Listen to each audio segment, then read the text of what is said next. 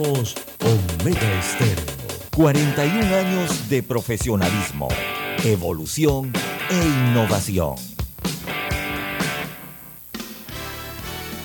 La mejor franja informativa matutina inicia a partir de este momento con un análisis completo del acontecer nacional e internacional.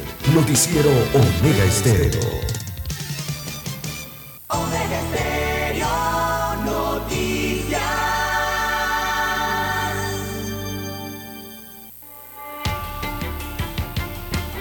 Continuación, los titulares con los hechos que son noticias hoy.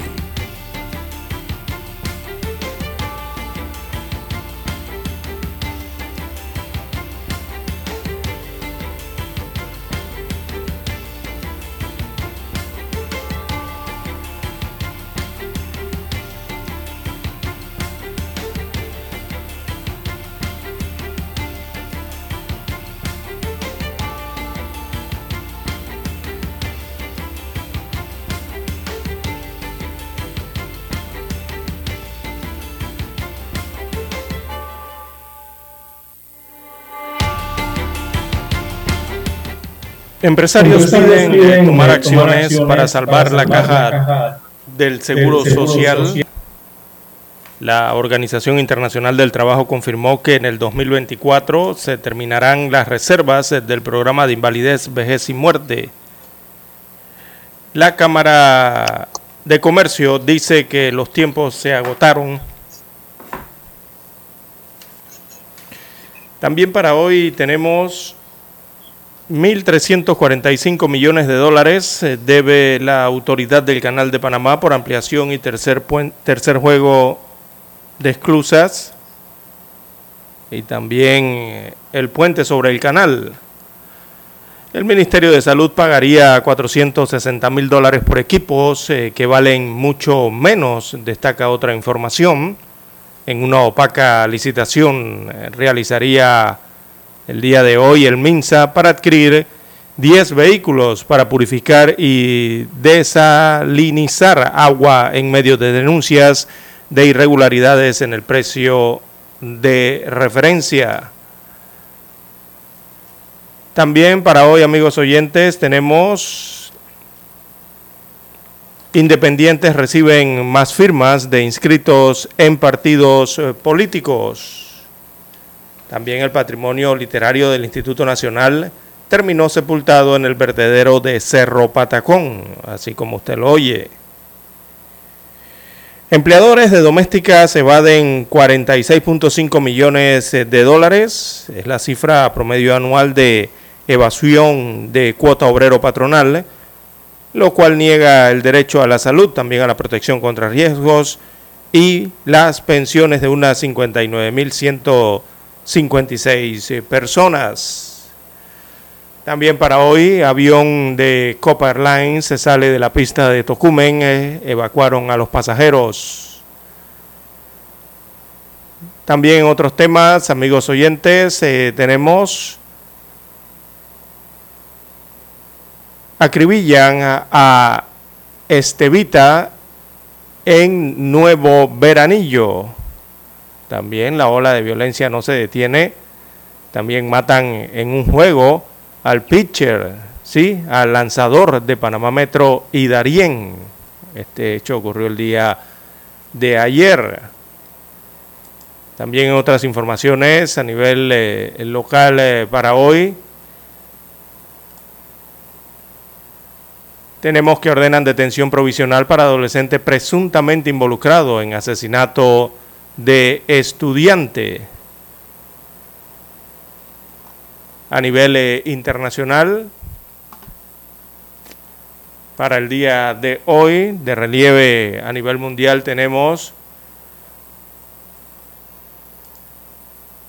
ocho años eh, del caso Ayotzinapa, que ha ocurrido desde que en el 2014 desaparecieron 43 estudiantes en México es una gran pregunta que se hace a nivel eh, internacional. También en Italia, Silvio Berlusconi vuelve al Senado y espera llegar a, presidente de la Cámara Alta. paso del tifón Noru dejó al menos 5 fallecidos y 74 mil evacuados en Filipinas y 13 fallecidos, 7 de ellos niños, deja un tiroteo en escuela en el centro de Rusia. También a nivel internacional se eh, tormenta tropical Ian se convierte en el cuarto huracán de la temporada. Viaja rumbo hacia Cuba, la parte occidental, y también la parte occidental del estado de la Florida. Bien, amigos oyentes, estas y otras informaciones durante las dos horas del noticiero Omega Estéreo. Estos fueron nuestros titulares de hoy. En breve regresamos.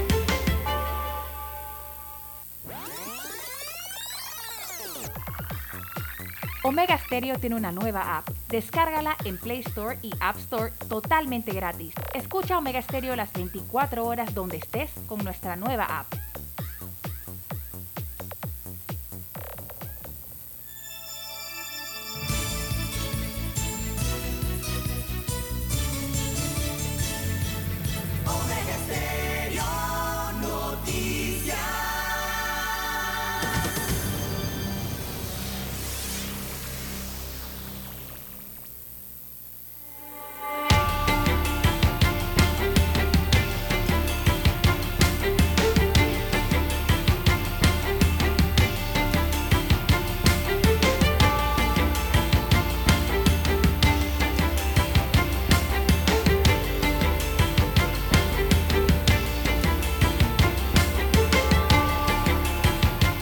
Amigos y amigas, muy buenos días. Hoy es lunes 26 de septiembre del año 2022. Está en el tablero de controles hoy don Daniel Arauz Pinto. En la mesa informativa les saludamos. César Lara.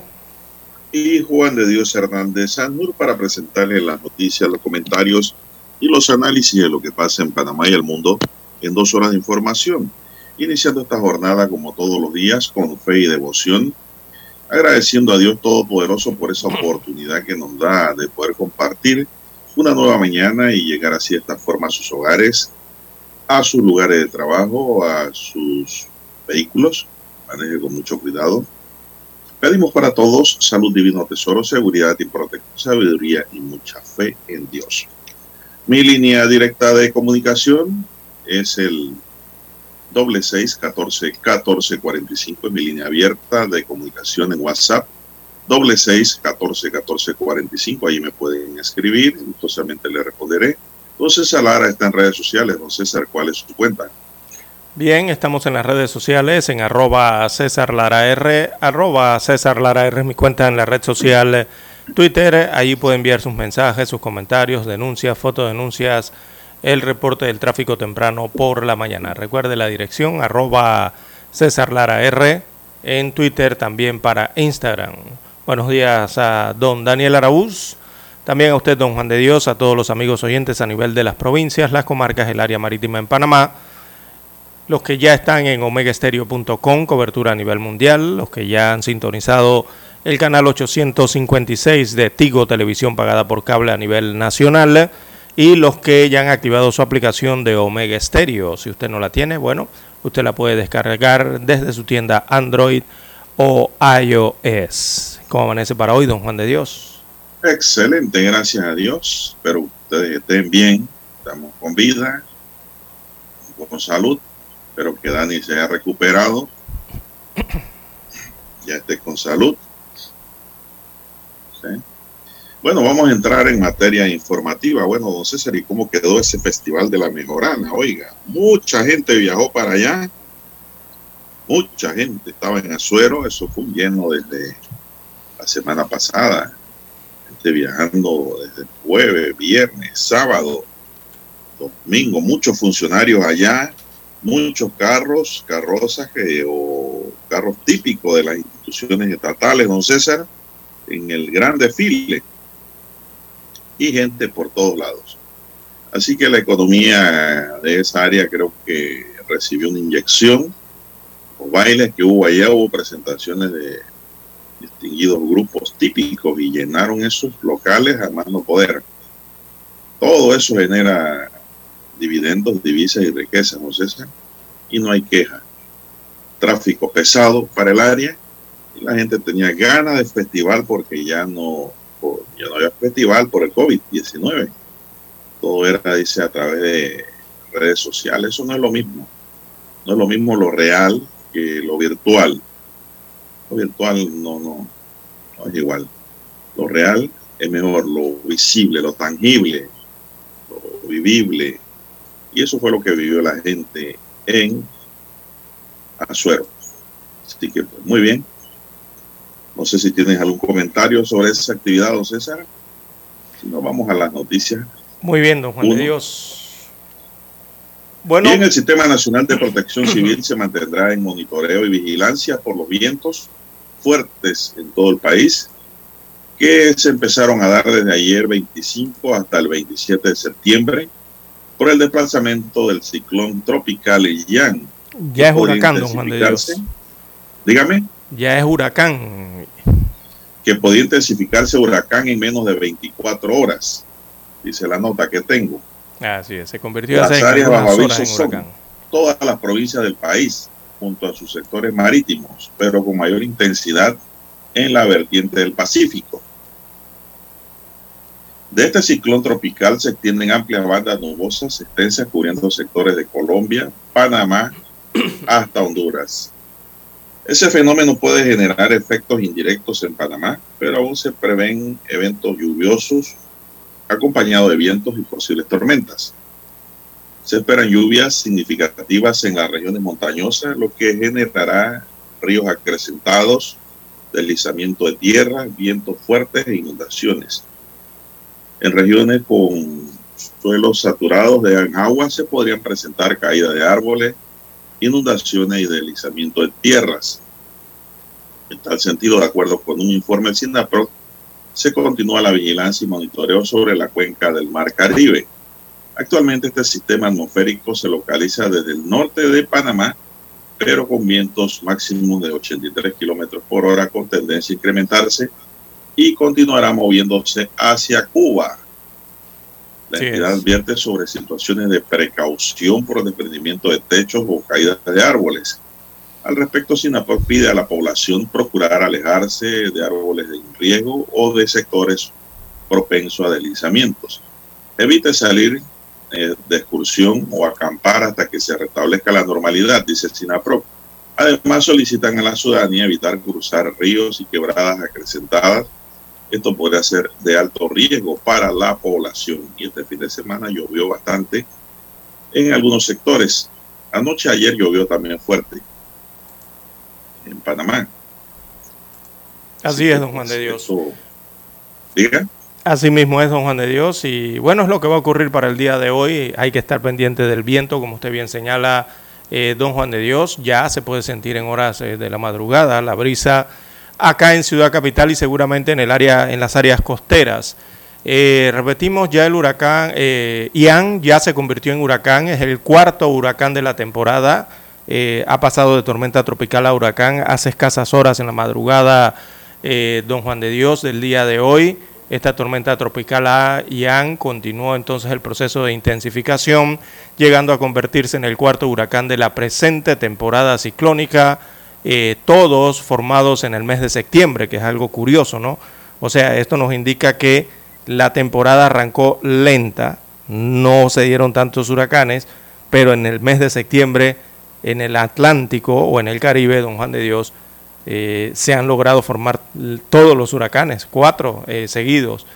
Así que sus vientos máximos sostenidos son de 120 kilómetros por hora, con rachas superiores y la, se desplaza en estos momentos con rumbo próximo al noroeste a 22 kilómetros por hora. Eh, Ian está ubicado, eh, según los mapas, bueno, está en el corredor de los huracanes en el Caribe, eh, mm, cercano a las costas de Cuba, allá, en la parte central de Cuba. Eh, si lo vemos desde Centroamérica, don Juan de Dios, se ha formado huracán bastante lejano de las costas de Nicaragua, entre, entre Nicaragua y Honduras eh, en el límite, la parte limítrofe, en la parte frontal hacia el mar, bien adentrado en el Caribe, allí se formó como huracán ahora Ian y viaja en esa dirección que usted bien señala hacia el occidente cubano y también eh, se extiende potencialmente peligroso hacia el estado de la Florida. Así que el occidente de Cuba está en alerta máxima, don Juan de Dios. Para Panamá, como usted bien señala, mucha lluvia en las cordilleras, hay que tener precaución con el crecimiento de los ríos, recordemos muchos nacen en la cordillera, aunque no esté lloviendo en las partes bajas, eh, recuerde que va a estar lloviendo en las cordilleras, así que hay que tener mucho cuidado con las quebradas, los ríos y los afluentes. En la zona Pacífico, bueno, lo mejor hoy es salir con el paraguas durante horas de la mañana, don Juan de Dios. Eh, hay ya incursiones fuertes de lluvias eh, que van desde ligeras hasta copiosas sobre Panamá, Darién, Panamá Oeste, la península de Azuero y Chiriquí. También otras provincias pueden darse lluvias ocasionales.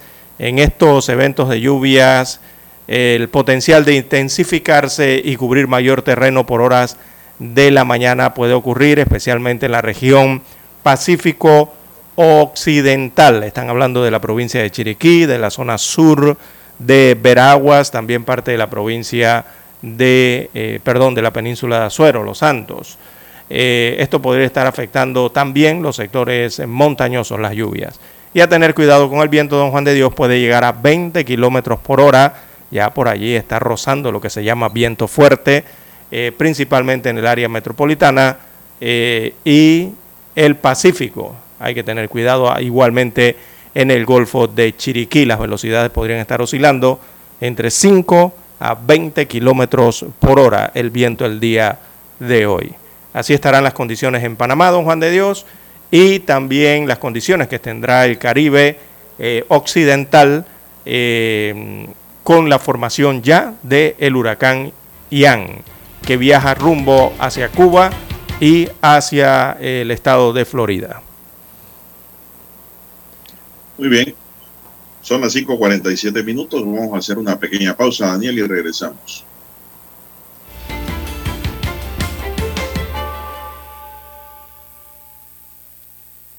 La mejor franja informativa matutina está en los 107.3 FM de Omega Estéreo, 530 AM Noticiero Omega Estéreo presenta los hechos nacionales e internacionales más relevantes del día. 7:30 AM. Infoanálisis. Con entrevistas y análisis con los personajes que son noticia. De 8 y 30 a 9 y 30 de la mañana. Sin rodeos. Con Álvaro Alvarado. De lunes a viernes. Por Omega Estéreo.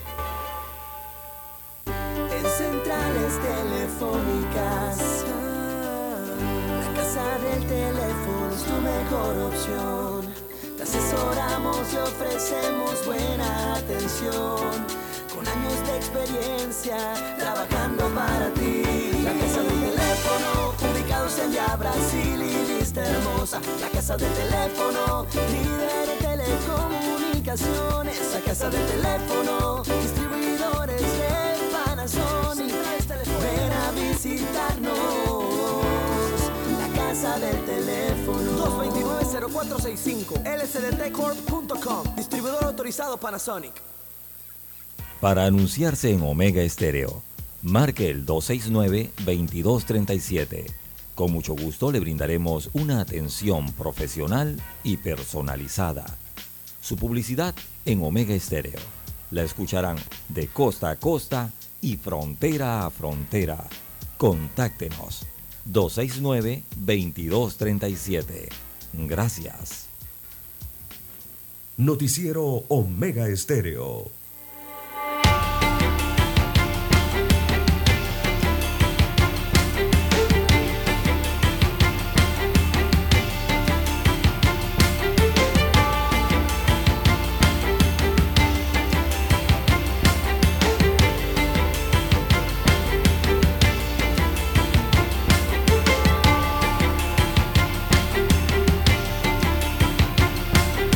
Bien, son las 5.50 minutos, señoras y señores. Bueno, César, ayer se formó en las redes una serie de notas y de comentarios sobre un avión de copa que pues, se salió de la pista anoche. Anoche, sí. Un avión de la aerolínea Copa Airlines procedente de México se salió de la pista al momento del aterrizaje en el Aeropuerto Internacional de Tocumen. No hubo reportes de heridos. Un protocolo de emergencia se activó, se activó de inmediato en la terminal aérea y los pasajeros del vuelo 135 debieron ser evacuados de la nave que es un Boeing 737.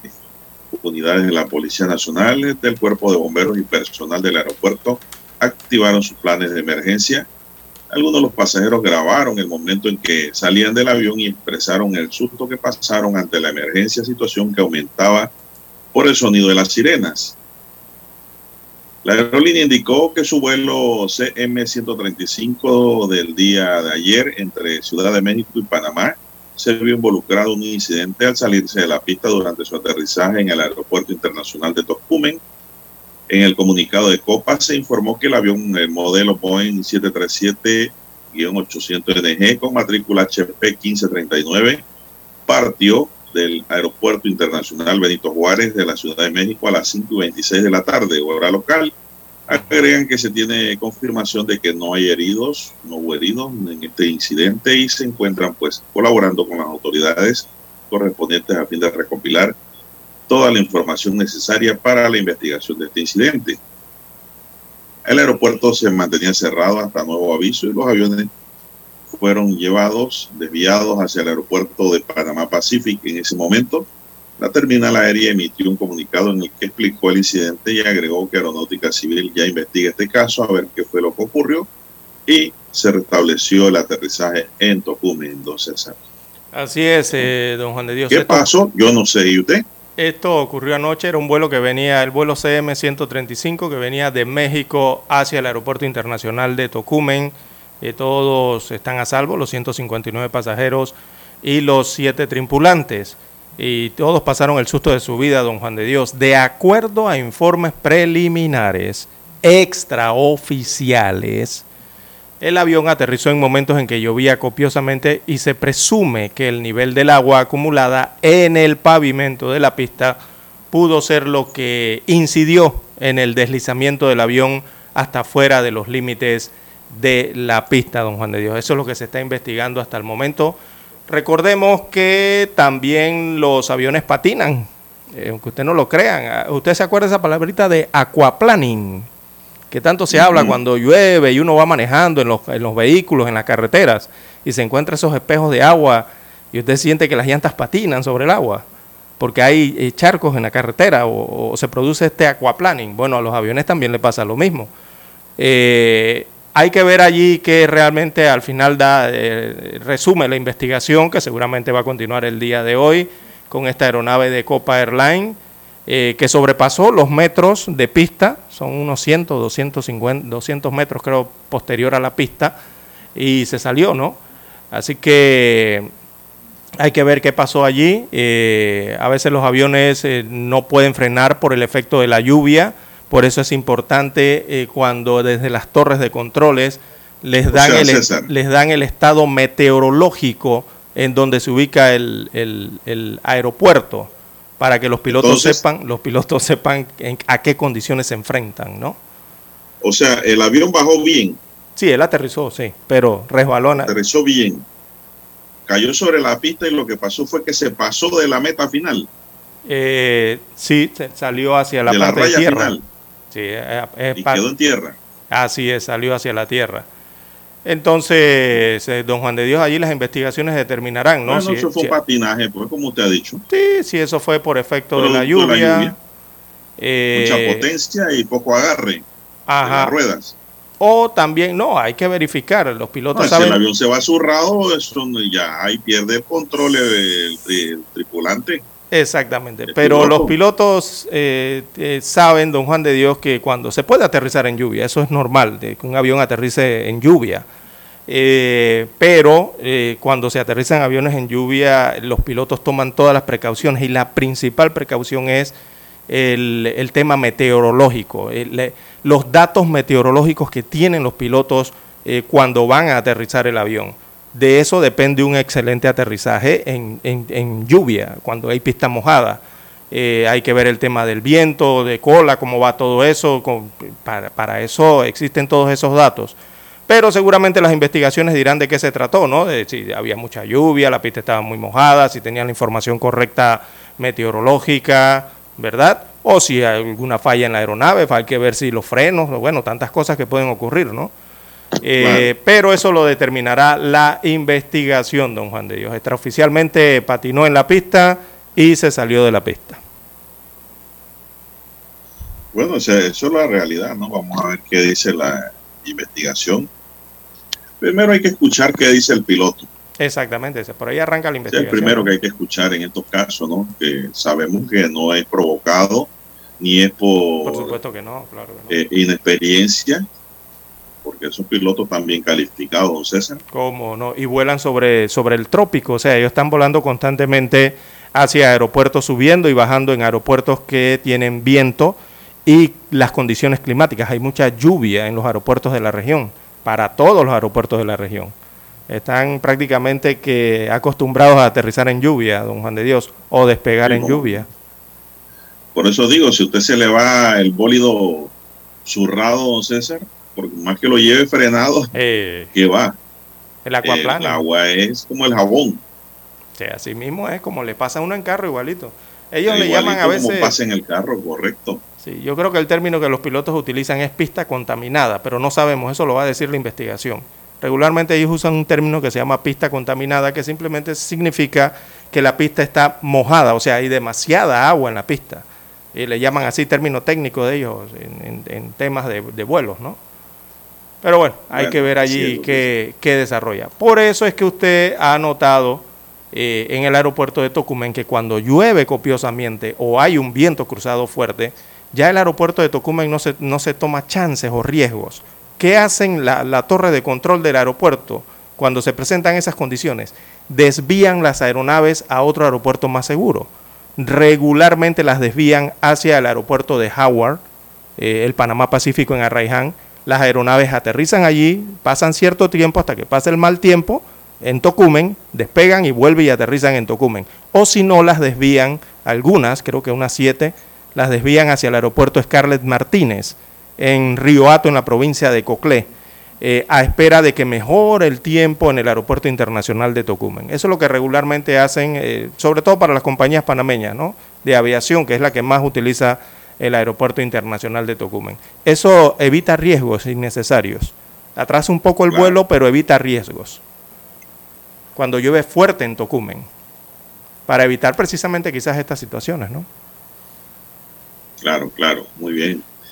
Eh, son las 5.58 minutos, amigos y amigas. No fue algo tan grave como lo quieren pintar también, don César. ¿eh? No, no, no, no, simplemente salió de la pista, pero recordemos que la tierra está tan húmeda que está lodosa y se entierran, el, tren de aterrizaje se entierra inmediatamente en la pista, en, la tierra, ¿no?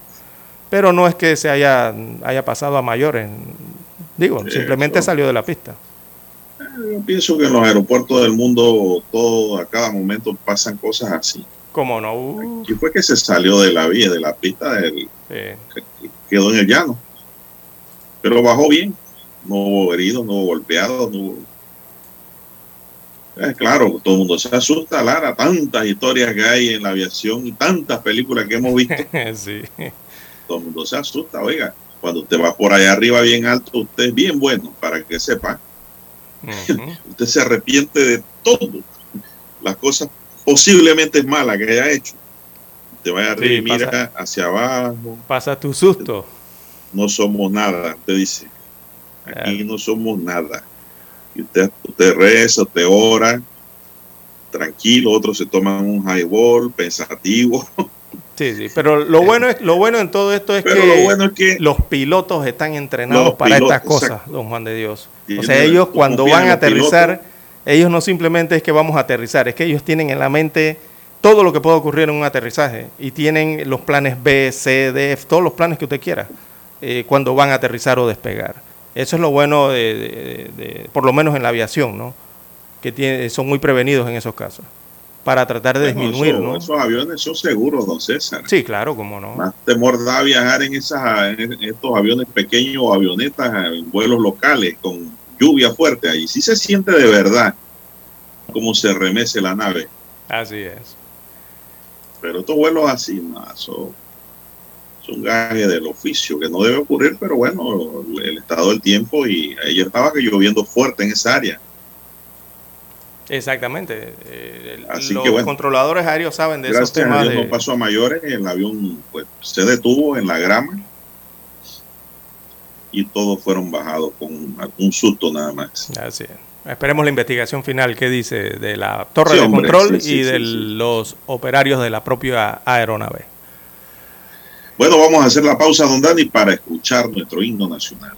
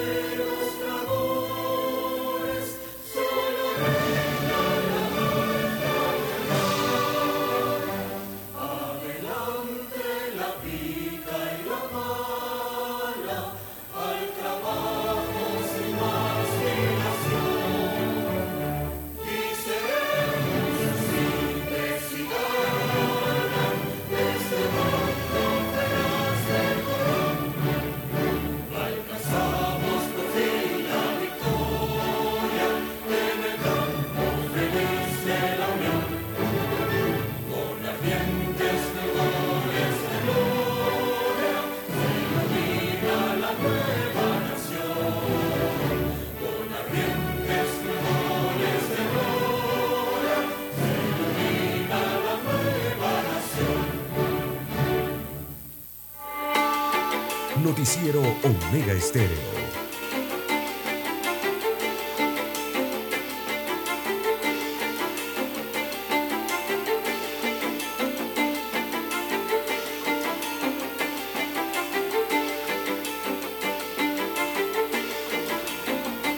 El lanzador, ex miembro de la selección de Panamá Metro en la juvenil y en Darien en la mayor, Ángel David Filó, de 28 años, fue asesinado ayer y otras tres personas resultaron heridas en medio de un ataque armado la tarde de este domingo en el campo de softball de la Alborada en Tocumen.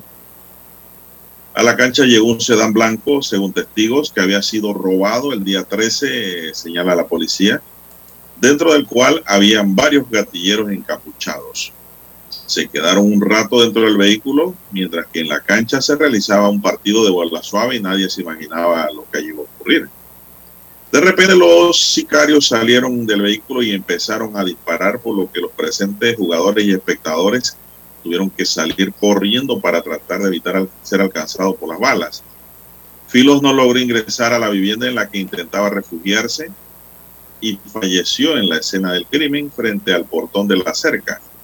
Entre los heridos también figuran Oscar Vega, Edwin Rodríguez y Daniel Carrillo. La policía logró herir a uno de los atacantes de 24 años en la persecución, quien tenía un arma en su poder, y aprendió a sujetos de 21 años y de 22 años y un menor de 15 años que también portaba armas. Mire usted, un niño de ese. Lo capturan y lo sacan. Ay, pobrecito el niño. El subcomisionado Matías Batista reveló que la víctima había sido investigado por estafa y en el año 2013 fue detenido dentro de una investigación por homicidio, don César. Eso es lo que la policía tiene. Así es. Sobre la víctima también. Esto usted de cuenta, don César. Sí, evidentemente, ¿no? Eh, a usted de cuenta, ¿por qué? A saber, y a eso le corresponderán a los investigadores determinar la causa de este hecho de sangre. Y lo curioso es que también era un deportista, don César, un deportista reconocido en nuestro béisbol bueno, lamentable estas cosas que ocurran, ¿no? Y más una cancha de juego donde supuestamente uno va a divertirse, a pasar un momento ameno, eh, a vivir un instante distinto y miren lo que se encuentran ahí. Afortunadamente, pues no hubo más muertos ni más heridos ante esa balacera. Y la policía reaccionó inmediatamente, don César. La policía está trabajando duro, hay que decirlo, don César, y está trabajando dando resultados. Así es. Eh, eh, mire que ayer eh, llegaron unos gatilleros por... A una residencia, sí. A una residencia en un panelcito. Y le soltaron de balas a la vivienda. Eso donde ocurrió en Veracruz, ¿verdad? fue en Panamá Oeste, sí, me parece. Eso fue en Veracruz. Y los links se le cayeron de una vez, los cogieron. de una vez. Gracias a la... Pero ahora hay que cerrarlo buen rato. No, no, no soltarlo ni darle trabajo comunitario, ni casa por cárcel, ni helado por, por merienda. No, no, no, no. Te va para la cárcel y va a estar encerrado allá. Punto. Los jueces tienen que ser enérgicos en eso, ¿ah? los jueces de garantía. Si no es enérgico, deje eso mejor y váyase a vender libros. Pero los jueces tienen que ser enérgicos cuando se trata de este tipo de delincuentes peligrosos que representan un peligro para la sociedad. Son las seis, ocho minutos. ¿Qué más tenemos, don César?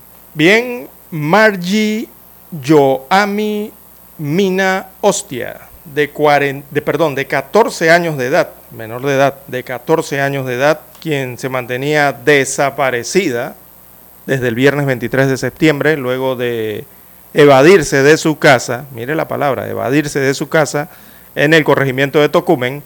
Bueno, esta niña, esta menor de edad, esta adolescente de 14 años, apareció el día de ayer en una casa en el corregimiento de Pacora, acá en la provincia de Panamá. La menor fue ubicada en la barriada San Juan y estaba en compañía de otro menor de edad y una mujer adulta, según informó la Policía Nacional. Así que encuentran en Pacora a menor que se había evadido de su casa y la encuentran, eh, ella salió de Tocumen, ¿no? su residencia era en Tocumen, y la encontraron en Pacora. Se llama Margie Yoami. También se mantenía con otro menor de edad y un adulto mayor, un, eh, fémina en este caso. Así que fueron dos días de angustia, don Juan de Dios, en esta situación y la menor de 14 años de edad eh, dice que dormían tranquilos, pues la misma fue, ya durmieron tranquilos, pues la misma fue encontrada este domingo en la barriada San Juan, en Pacora. Pero no ella la tenía privada de su libertad, No, no, no, se hablan de que fue evadida. Y eso es importante aclararlo en estas situaciones, don Juan de Dios porque asimismo se realizan las investigaciones. Recordemos que para eh, determinar que una persona esté desaparecida, eh, hay un proceso, hay un protocolo, ¿no? Esperar unas horas, eh, primero averiguar con todos los familiares si no se encuentra dentro del grupo familiar, con algún sobrino, alguna tía, los abuelos, hermanos, tíos, y así, ¿no? Por eso recalqué el tema de la palabra que se utilizaba, que decía evadida de su casa en Tocumen.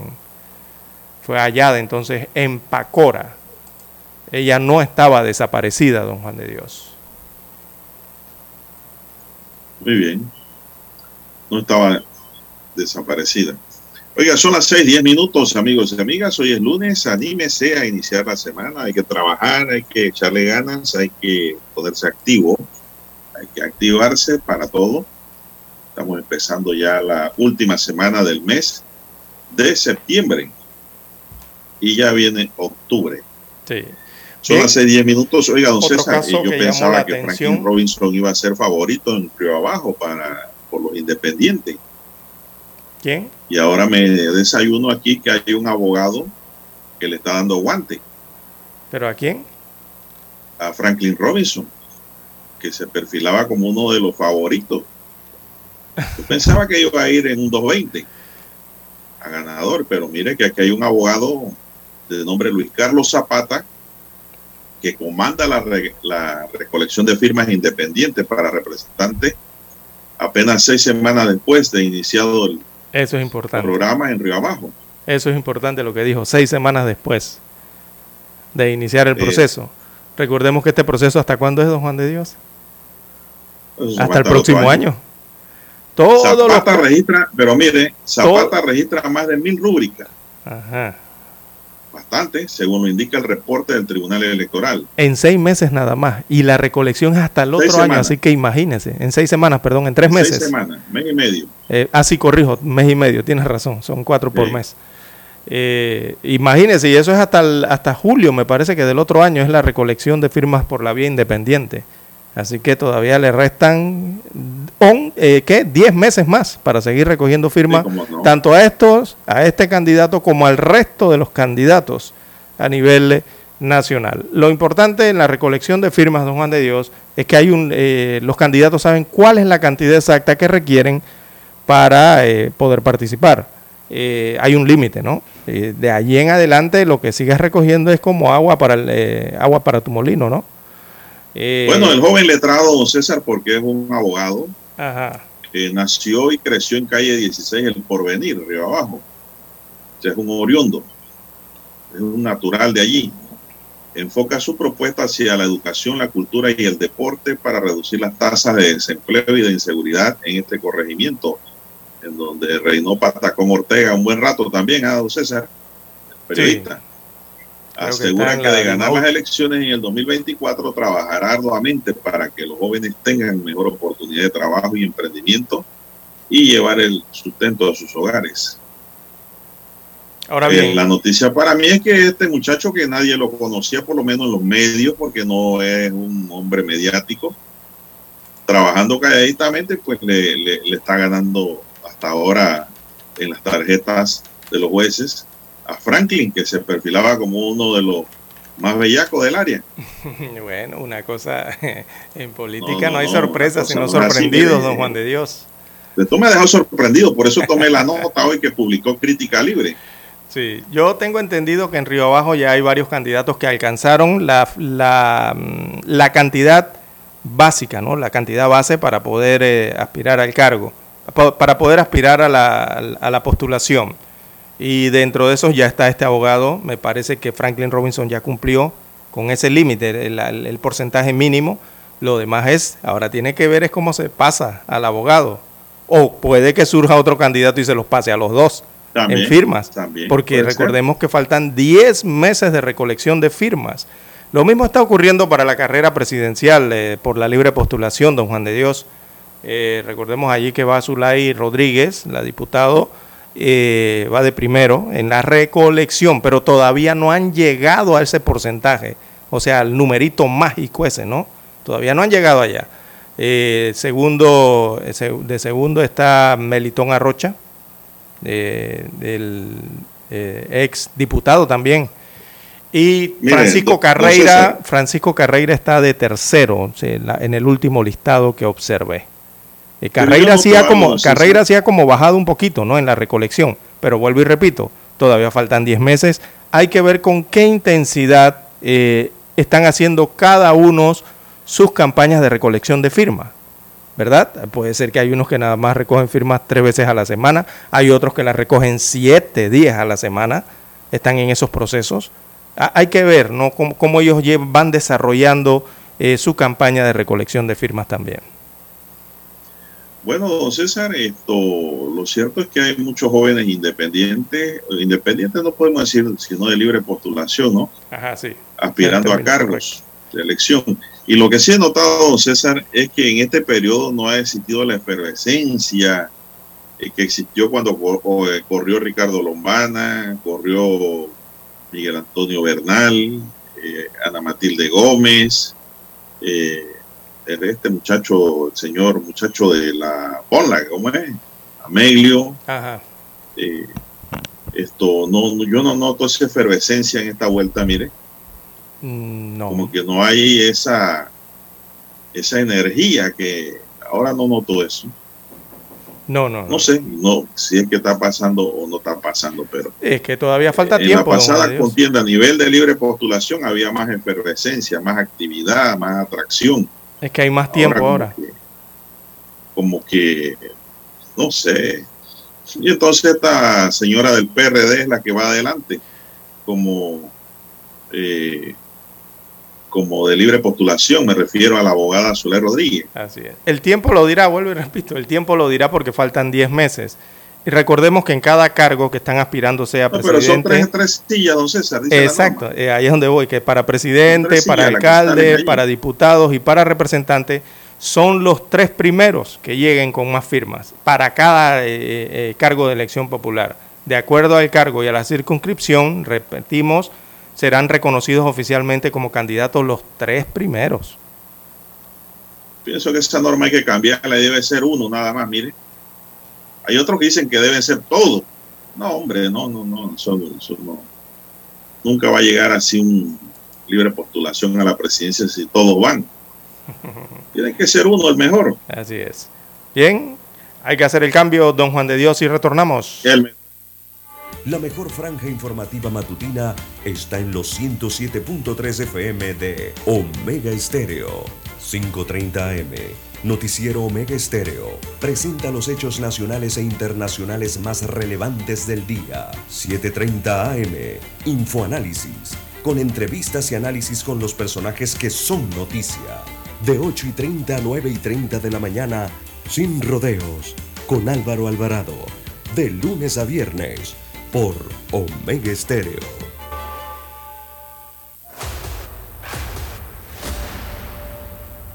Desde los estudios de Omega Estéreo, establecemos contacto vía satélite con la voz de América.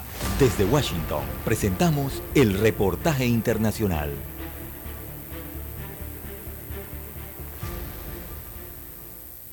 La tala de árboles para obtener leña, la agricultura, los incendios forestales, la extracción ilegal de madera y la minería son los principales causantes de la desaparición de los bosques. Y en este momento tenemos una deforestación que deforesta al año tres veces el área metropolitana de Caracas.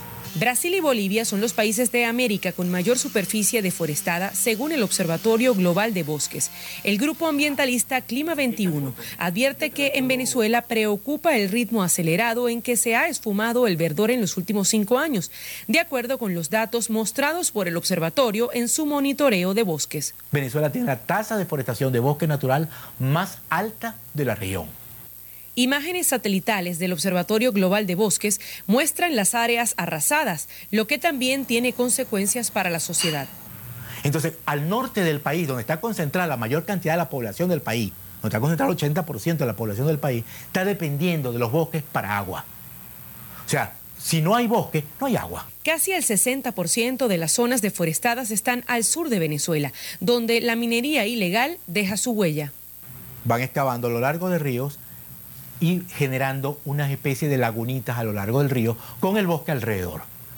Eso desde el punto de vista satelital es muy difícil de verlo, pero ya varios investigadores han llamado la atención, cuidado porque el daño ahí puede ser muy grande. Clima 21 alerta que en los tres estados que conforman la Amazonía venezolana, la deforestación ha afectado parques nacionales y áreas protegidas por la ley. Adriana Núñez Rabascal, Voz de América, Caracas. Escucharon vía satélite desde Washington el reportaje internacional. Noticiero Omega Estéreo.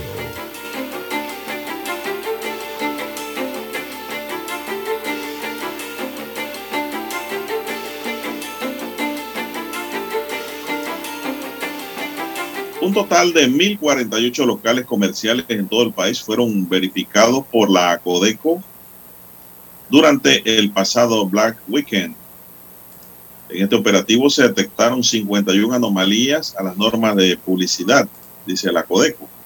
Las irregularidades encontradas en esta venta especial fueron no indicar la fecha de duración, 15, sin señalar la cantidad de ofertas, 7, no establecieron si la venta era parcial o total, 4, con fecha vencida en la venta especial, 6, excedieron los tres meses, 2, mantenían doble precio y porcentaje de descuento, 4, venta de productos sin doble precio, regular y ofertado, 3, oferta por porcentaje sin precio regular, 1, publicidad confusa, 4, publicidad no verás, 4, incumplimiento de publicidad, 1.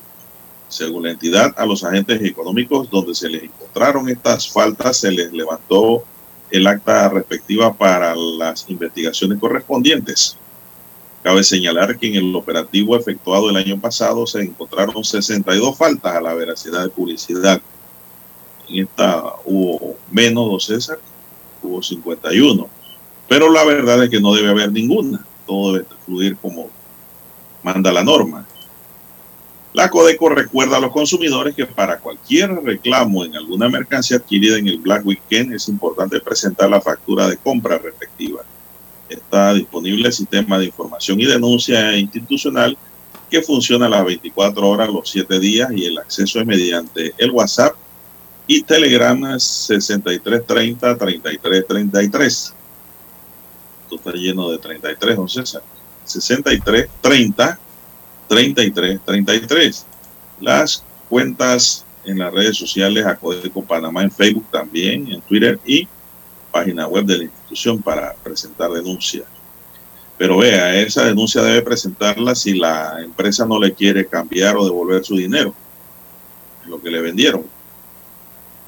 No corra para Codeco de una vez, porque de repente don César, el gerente de almacén, dice, bueno, tráigalo eh, quiere llevar algo, otra cosa, tenemos aquí, le, ofrece, ¿no? Hacer un cambio, y si no, bueno, le voy a devolver su dinero.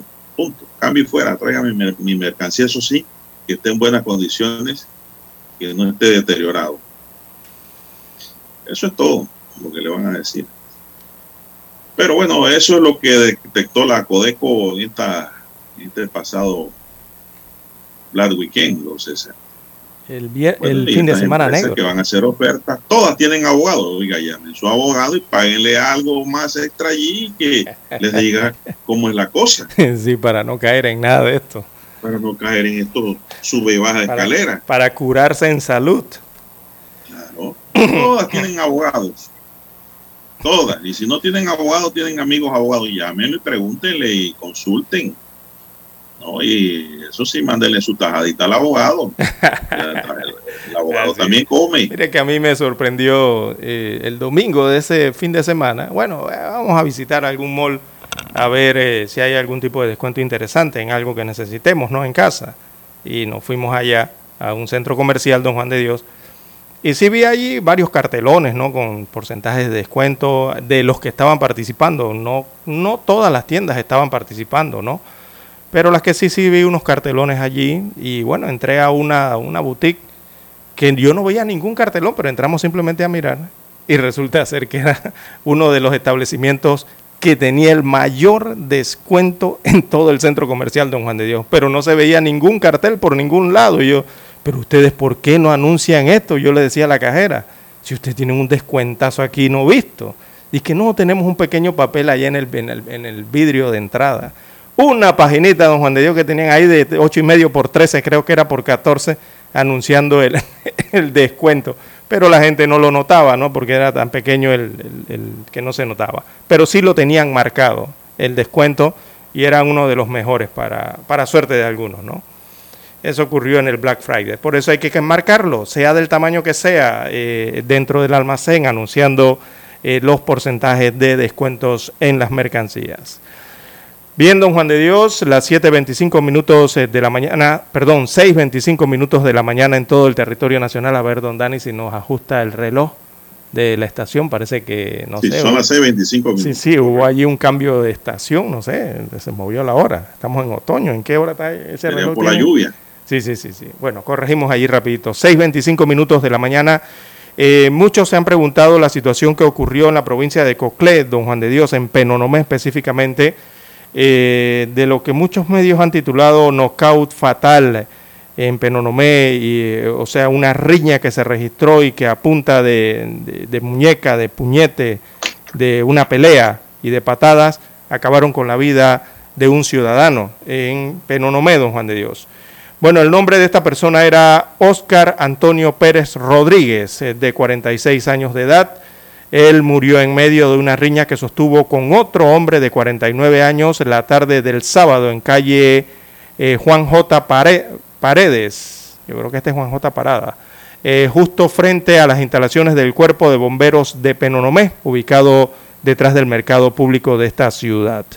Así que un video divulgado en las redes sociales fue testigo de cuando los dos hombres estaban peleando, en donde la víctima eh, recibe un puñetazo en el rostro y cae al pavimento eh, recibiendo un fuerte golpe en la cabeza.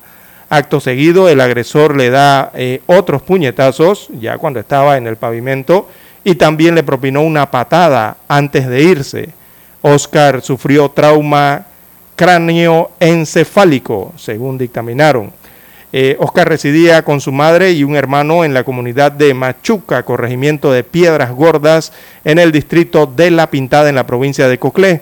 Un vecino del hoy difunto recordó que Oscar eh, le preparó el almuerzo a su madre, que está en silla de ruedas, y luego salió a visitar a su novia. Pero en el trayecto cambió de idea y decidió ir a Penonomé donde se tomó unos tragos y posteriormente se suscitó la riña fatal.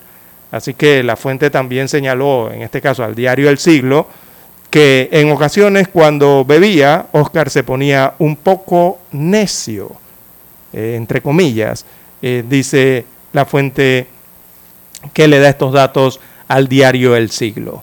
Así que fue un golpe mortal, don Juan de Dios, realmente el de la caída al pavimento eh, fractura cráneo-encefálica eh, de este ciudadano en medio de esta riña. El agresor fue capturado, la Policía Nacional lo capturó, capturó al responsable en el sector de los Uberos de Vista Hermosa en Cañaveral de Penonomé. Allá capturaron al agresor de esto que se volvió prácticamente viral en redes sociales, eh, don Juan de Dios, durante el fin de semana. Bueno, así es, don César. Es lamentable porque hay una pérdida ahí, hay una vida humana perdida, pero esto habría que ver el informe oficial del Instituto de Medicina Legal y Ciencia Forense, don César. No sé si ya lo tiene porque usted me está hablando de trauma cráneoencefálico. Aquí destaca el medio cráneo encefálico, trauma. El dato se lo habrán dado en el hospital o medicina forense, las dos. Eh, no creo que eso lo hayan hecho de una vez, don César y más que era fin de semana. Sí, seguramente. En realidad, habrá que esperar el informe forense para determinar la causa de muerte de Oscar Pérez, de 46 años. Porque aquí se produce una situación, don César, de que si el hombre le pegó, el hombre se golpeó la cabeza y el golpe lo mató, el golpe con el pavimento. No el golpe del puñete no el golpe del puñete. También habrá que ver también si el informe forense dice que el hombre tenía pegada demoledora y que ese golpe fue el que le quitó la vida. Hay que ver si Oscar padecía algún tipo de enfermedad, don César. Si era diabético, si sufría, sufría de, de alta presión o hipertensión. Todas esas cosas cuentan en un examen médico legal que hay que analizar por qué porque hay que determinar ahora si ahí hubo un, homicidio o hubo un delito de lesiones graves, es decir, lesiones con resultado muerte. Entonces, habrá que esperar allí el informe forense para ver cómo lo califican los galenos. Eh, la causa de muerte sobre todo, ¿no? Para que entonces ya el fiscal tenga una mejor claridad sobre el delito que va a imputar. Hay que esperar un poco. Lo cierto es que yo vi el video, don César. Es más, se lo envié de una vez. Sí, sí, Que me llegó esto. Ese video, eh, don César, eh, demuestra que el hombre no utilizó ningún arma. No, eso fue a puño limpio. Nada parecido, fue una pelea a puño como se hacía antes. Eh, lo único allí que yo creo que se pasó el agresor, don César, fue que después que el hombre cayó y estaba inconsciente, le dio tres trompadas más en el piso. Y otra patada. Eso lo remató con una patada. En el costado. Sí, hay que ver si esos tres golpes posteriores tuvieron incidencia en esa muerte también, César. Sí. Después que cayó. Todo eso lo va a estudiar medicina forense. Así es. El Instituto de Ciencia Instituto de Medicina Legal y Ciencia Forense. Bueno, vamos a la pausa, don César, porque hay que escuchar el periódico. Para anunciarse en Omega Estéreo, marque el 269-2237. Con mucho gusto le brindaremos una atención profesional y personalizada. Su publicidad en Omega Estéreo.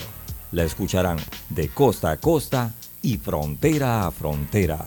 Contáctenos 269-2237. Gracias. 7.30 AM.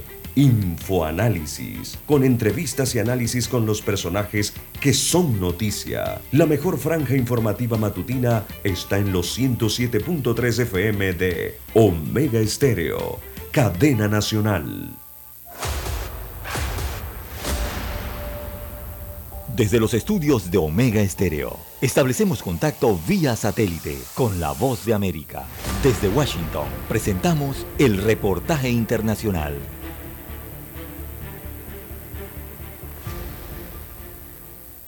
En el Laboratorio Nacional de Salud se analizan tres muestras más de casos sospechosos de la viruela del mono. El ministro de Salud Pública, Francisco Coma, confirmó 13 contagios. Todos han sido en hombres. El último paciente verificado tiene 26 años y su estado de salud es estable. Todos los pacientes manejados de manera ambulatoria y ya pacientes en proceso de recuperación. Cinco infectados se han recuperado a totalidad. De momento se han estudiado 35 muestras, de las cuales el 35% ha dado positivo a la enfermedad. Más del 90% del departamento de Guatemala. Tenemos también Zacapa y Chimaltenango, los casos positivos. Por otra parte, desde finales de abril se mantiene una alerta de hepatitis aguda grave en menores de 10 años, por lo que se incrementan los esfuerzos para la vacunación. La vacuna de hepatitis B se está administrando ahora en las primeras 24 horas de vida de un recién nacido. Después se va a poner a los 2, 4, 6 meses. Según médicos, la inoculación brinda entre 95 y 100% de protección. Aunque los niños sean mayores de 5 años, deben completar su esquema. Tendrían que ser 3 o 4 dosis de la vacuna. Tienen que ir a vacunarse porque, claro, que corren el riesgo de que la enfermedad pues, pueda suceder la parte más grave. Durante el 2021, Guatemala registró 10 casos de hepatitis B. En lo que va del año, se han registrado 6 y la alerta epidemiológica continúa activa. Ligia Toledo, Voz de América, Guatemala. Escucharon vía satélite desde Washington el reportaje internacional. Noticiero Omega Estéreo. Las noticias impresas en tinta sobre papel. Con ustedes. Escuchando el periódico. Los titulares de las primeras planas de los diarios estándares de circulación en Panamá.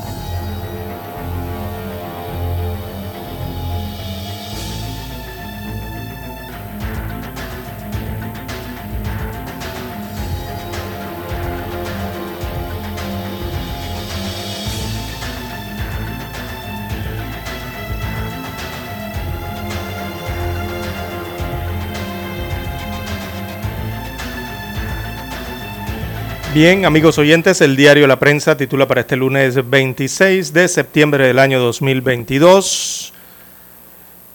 Empresarios piden eh, tomar acciones para salvar la caja del Seguro Social. Es el principal reporte que presenta hoy el diario La Prensa. Eh, destaca el lead de esta información que luego de recibir el informe sobre la caja del Seguro Social, eh, elaborado por la Organización Mundial eh, del Trabajo, creo que es la Organización Internacional del Trabajo, la OIT. También la Cámara de Comercio, Industrias y Agricultura de Panamá eh, pide acciones concretas al gobierno para salvar la institución. Marcela Galindo de Obarrio, que es presidente de la Cámara de Comercio de Panamá, eh, cuestionó al gobierno sobre cuáles serán los próximos pasos eh, que se tomarán ahora que se cuenta con el diagnóstico y las eh, sugerencias de la OIT. Recordemos que la OIT confirmó que en el año 2024 se terminarán las reservas del programa o el riesgo de invalidez, vejez y muerte. Y la Cámara de Comercio, bueno, dice que el tiempo eh, se agotó. La problemática aquí es que hay un diálogo prácticamente fracasado que eh, evidentemente no decidirá el futuro de esta eh, entidad. Eso le agrego yo como comentario. recordemos aquellas palabras de los altos funcionarios del Estado que dijeron que no hay suficiente capital político y que le tocaría al próximo gobierno en sus primeros años, o sea, a partir del 2024, liderar un nuevo gobierno, la reforma a la seguridad social para que se garantice en el próximo gobierno eh, la sostenibilidad de estos programas. Eh, esa es la problemática que hay en el momento. Por eso las palabras de la Cámara de Comercio. Bien, eh, en otros títulos, para la mañana de hoy, el Ministerio de Salud pagaría 460 mil dólares por equipos que valen mucho menos. Destaca la página 4A de la prensa. Una opaca licitación realizaría hoy el Ministerio de Salud Minsa para adquirir 10 vehículos para purificar y desalinizar agua en medio de denuncias de irregularidades en el precio de referencia. También eh, para hoy tenemos en el diario La Prensa, en economía, 1.345 millones de dólares debe la autoridad del Canal de Panamá por ampliación y el tercer puente sobre el canal. También en el caso de Brecht, entre intentos eh, por frenar el proceso, alegatos y posibles salidas. Esto en el tema de las coimas y este caso. Así que la audiencia preliminar de Odebrecht eh, A49 eh, personas se adelanta este lunes 26 de septiembre a su undécimo día de sesión en medio de los infructuosos intentos de miembros de la defensa para tratar de detener el proceso por blanqueo de capitales. Ya entra en su tercera semana eh, esta, esta, audiencia preliminar. Eh, bueno, algunos hablan de la oportunidad para acuerdos de pena. hay diversas opiniones al respecto en este caso. Bien, independientes reciben más firmas que inscritos en partidos. Destaca la prensa que la mayoría de las firmas de apoyo de candidatos por la libre postulación corresponden al 55% del registro electoral que está inscrito en partidos políticos, o sea, los que están inscritos en partidos políticos son los que le están firmando a los independientes. También para hoy en Panorama proponen regular becas de Senacit. 15 víctimas de trata rescatadas durante el año 2022, es otro de los títulos de la prensa. Esto tiene que ver con los derechos humanos. Entre enero y septiembre de este año, autoridades del Ministerio de Seguridad han rescatado al menos a 15 víctimas de trata de personas, según eh, señaló la Oficina contra la Trata de Personas de esta entidad.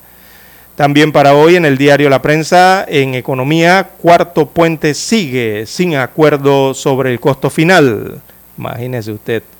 Y por ahí, bueno. En otros títulos, eh, para la mañana de hoy, la fotografía principal, veámosla aquí rápidamente, se despliega, eh, habla sobre el Instituto Smithsonian y la titulan, o su pie de foto es Termitas y Cambio Climático. Bueno, destaca la fotografía eh, en un estudio publicado por la revista Science que eh, abarcó seis continentes, exploró el papel de las termitas y los microorganismos en la descomposición de la madera y concluyó que ésta tendría un importante papel en el cambio climático. Imagínense usted las cosas pequeñas. En Panamá, eh, la zona de estudio estuvo ubicada en la isla Barro Colorado, en la foto eh, se observa parte de este experimento de descomposición de madera en un sitio de la cuenca eh, mediterránea de los Pirineos. Tomaron la gráfica que tiene que ver con Europa. Bien, eh, estos son los títulos que aparecen para hoy en portada del diario La Prensa. Ahora pasamos a revisar los principales titulares que tiene en portada la decana de la prensa nacional, la estrella de Panamá. La estrella de Panamá titula hoy El patrimonio literario del Instituto Nacional terminó sepultado en el vertedero de Cerro Patacón. Más detalles de este titular principal en que el patrimonio del Instituto Nacional terminó en Cerro Patacón los tiene Juan de Dios Hernández. Adelante, don Juan de Dios. En efecto, así es, don César. Un funcionario narra el deplorable destino que tuvieron los más de nueve mil libros de alto valor cultural e histórico para el país. De este extenso inventario que la actual administración extrajo del nido de águila, solo quedan ocho cajas medianas apiladas sobre la mesa de la ahora vacía biblioteca. lamentable este hecho, don César, cuando se pierden estas joyas un ranking para integrar más mujeres al sector empresarial. La Cámara de Comercio presentó el ranking PAR, una herramienta de gestión usada por unas 2.000 empresas de la región para conocer sus avances hacia la igualdad de género y así gestionar mejor sus políticas y procesos, asegurando la diversidad en el campo laboral. Todo listo para el torneo clasificatorio del Clásico Mundial. Estamos hablando del béisbol. La ciencia como bastión para salvar el planeta. La acción climática basada en la ciencia es uno de los puntos claves de la posición conjunta que presentarán las Américas en materia de agricultura durante la cumbre del clima COP27 de noviembre próximo en Egipto. También bajo el lema Cuidemos nuestros mares, colaboradores del grupo editorial El Siglo y la Estrella de Panamá participaron ayer en alianza con la Fundación Promar en una jornada de limpieza de playa en Costa del Este. Esta actividad se organizó gracias a FENSA, First Quantum y a la Embajada de China en Panamá. Aparece la gráfica aquí de muchos jóvenes recogiendo basura, don César, pero la verdad es que esto como que hay que recogerlo como con una retroexcavadora, según lo que veo.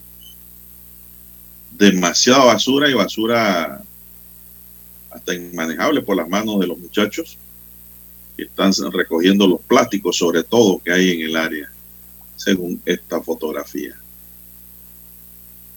También tenemos que Contralor Solís entra al Consejo de la OLACEF en Noticias Nacionales. También para hoy, empleadores de doméstica se evaden 46.5 millones de dólares. La cifra es un promedio anual de evasión de la cuota obrero patronal, lo cual niega el derecho a la salud, la protección contra riesgos y las pensiones a unas 59.156 personas.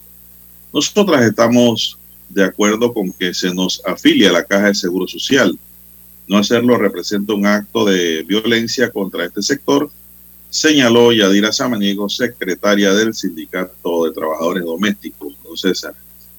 Hay mucha gente que contrata doméstica y no les pagan el seguro, don César. Y eso es ilegal. Bueno, hay que activar el seguro social con el Ministerio de Trabajo, ¿no? Sus investigaciones y empezar a multar.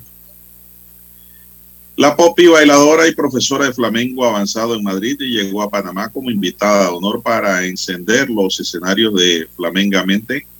En una entrevista nos comparte sobre la disciplina, la entrega y la pasión que la conectan con ese flamengo género musical español, el fuego sobre el tablao.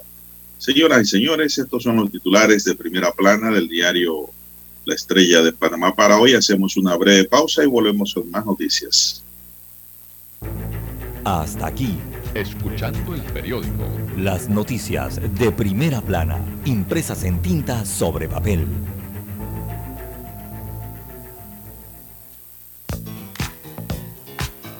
Desde el dominante Cerro Azul en los 107.3. 107.3. Continúa por el majestuoso Cerro Canajagua en los 107.5 para provincias centrales. Hasta el imponente Volcán Barú. en los 107.3. Transmite Omega Estéreo, cadena nacional simultánea. Noticiero Omega Estéreo. Desde los estudios de Omega Estéreo, establecemos contacto vía satélite con la voz de América. Desde Washington, presentamos el reportaje internacional.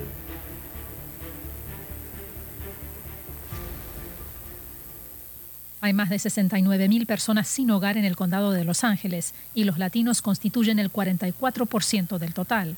Según el conteo oficial del 2022, la población sin vivienda aumentó a un ritmo más lento, un 4% desde el 2020, comparado al 26% en los dos años antes de la pandemia, pero sucedió lo contrario en la comunidad latina. Aumentó el 26% en el condado de Los Ángeles y el 30% en la ciudad de Los Ángeles.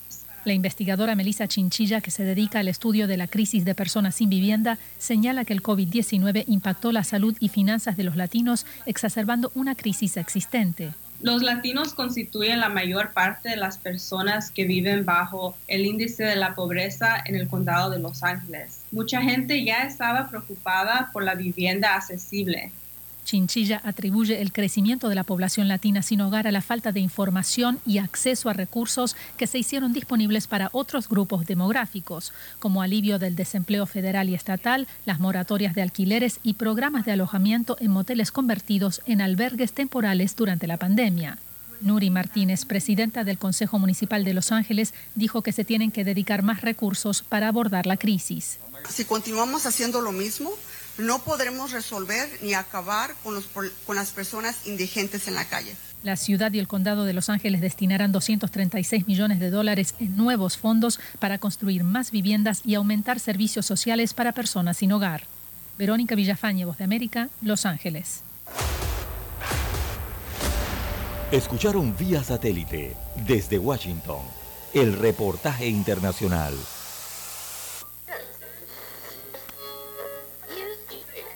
Cuando nadie creía en el FM estéreo. Esta es la nueva generación en radio. Esta es la generación Omega. Construimos el camino que seguirían las demás. Omega Estéreo. 41 años de profesionalismo, evolución e innovación.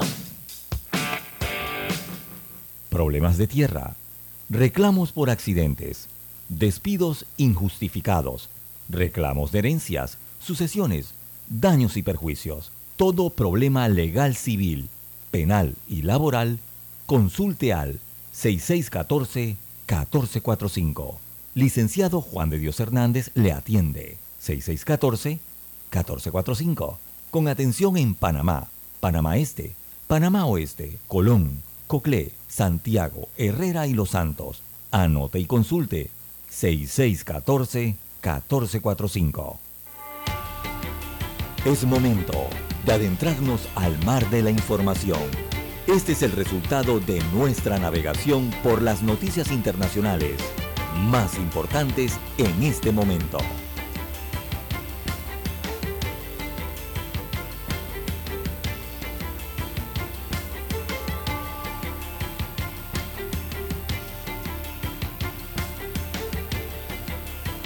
El gobierno de Nicaragua extendió el congelamiento de los precios de los combustibles para alcanzar las 25 semanas seguidas de estabilidad, informó ayer el Instituto Nicaragüense de Energía y el Ministerio de Energía y Minas de ese país.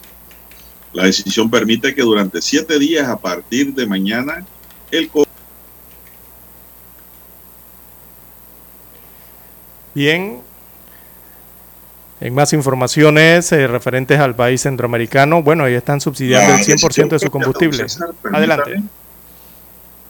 Que durante siete días, a partir de mañana domingo, el costo del galón de 3,78 litros de gasolina superior usada en automóviles ligeros se mantenga en 5,13 dólares. Y el de la gasolina regular aplicado en automóviles de vieja data y todo terreno continúe en 5,2 dólares mientras el diésel utilizado en el transporte de carga y colectivo se sostenga en 4,54 dólares. Ese es el precio que mantiene Nicaragua para sus consumidores de combustible. Sí, el, el, gobierno nicaragüense está asumiendo el 100% del incremento del combustible, o sea, cada vez que viene la paridad o la compra de combustibles, ese monto que resulta de allí, ese es el que absorbe el gobierno centroamericano de Nicaragua al 100% para mantenerlo congelado, ¿no? Es lo que está absorbiendo allí, algo parecido a, lo de Panamá. no es eh, parecido. Eh, me refiero... No es parecido, don César. Pero, no, en los montos no, pero me refiero al, al, al precio que asume. Tampoco es parecido. ¿Por qué no es parecido? Panamá está asumiendo más. ¿Asume? Panamá tiene el precio congelado en 3.25. Exactamente. Esa diferencia de 3.25 la diferencia la asume al 100%. Nicaragua es más gasto, es más, mucho eh, más. Sí, pero en términos generales asume el 100% de la diferencia. Ahí en Nicaragua también hacen lo mismo. Bueno, sí, e, eso fue lo que yo dije aquí cuando le mejoraron el precio a los taxistas y buceros, don César. A los transportistas pero nadie nos escuchó. Vino la revolución popular que colocó eso en 325. Mucho peor de lo que si nos hubiesen escuchado se hubiese calmado la población pagando los 425. Ah, sí, los tres, estuvieran en 395 tranquilos. Bien, don Juan de Dios. Ellos saben más, por eso nos gobiernan. En más informaciones eh, para la mañana de hoy, bueno, eh, resalta Italia, don Juan de Dios, nuevamente la figura de Silvio Berlusconi. Eh, sale a la palestra en Italia, vuelve al Senado este ex mandatario y que también es líder, líder de la Forza Italia, tiene 85 años de edad, ya Silvio Berlusconi, y consiguió entonces su deseado escaño en el Senado del que le había expulsado en el año 2013 tras su condena por fraude fiscal en su sociedad eh, Mediaset. Y ahora espera en la revancha convertirse en el presidente de esa Cámara. Recordemos que allá en Italia son parlamentarios también, ¿no? El presidente del, del Parlamento o el Senado manda a don Juan de Dios.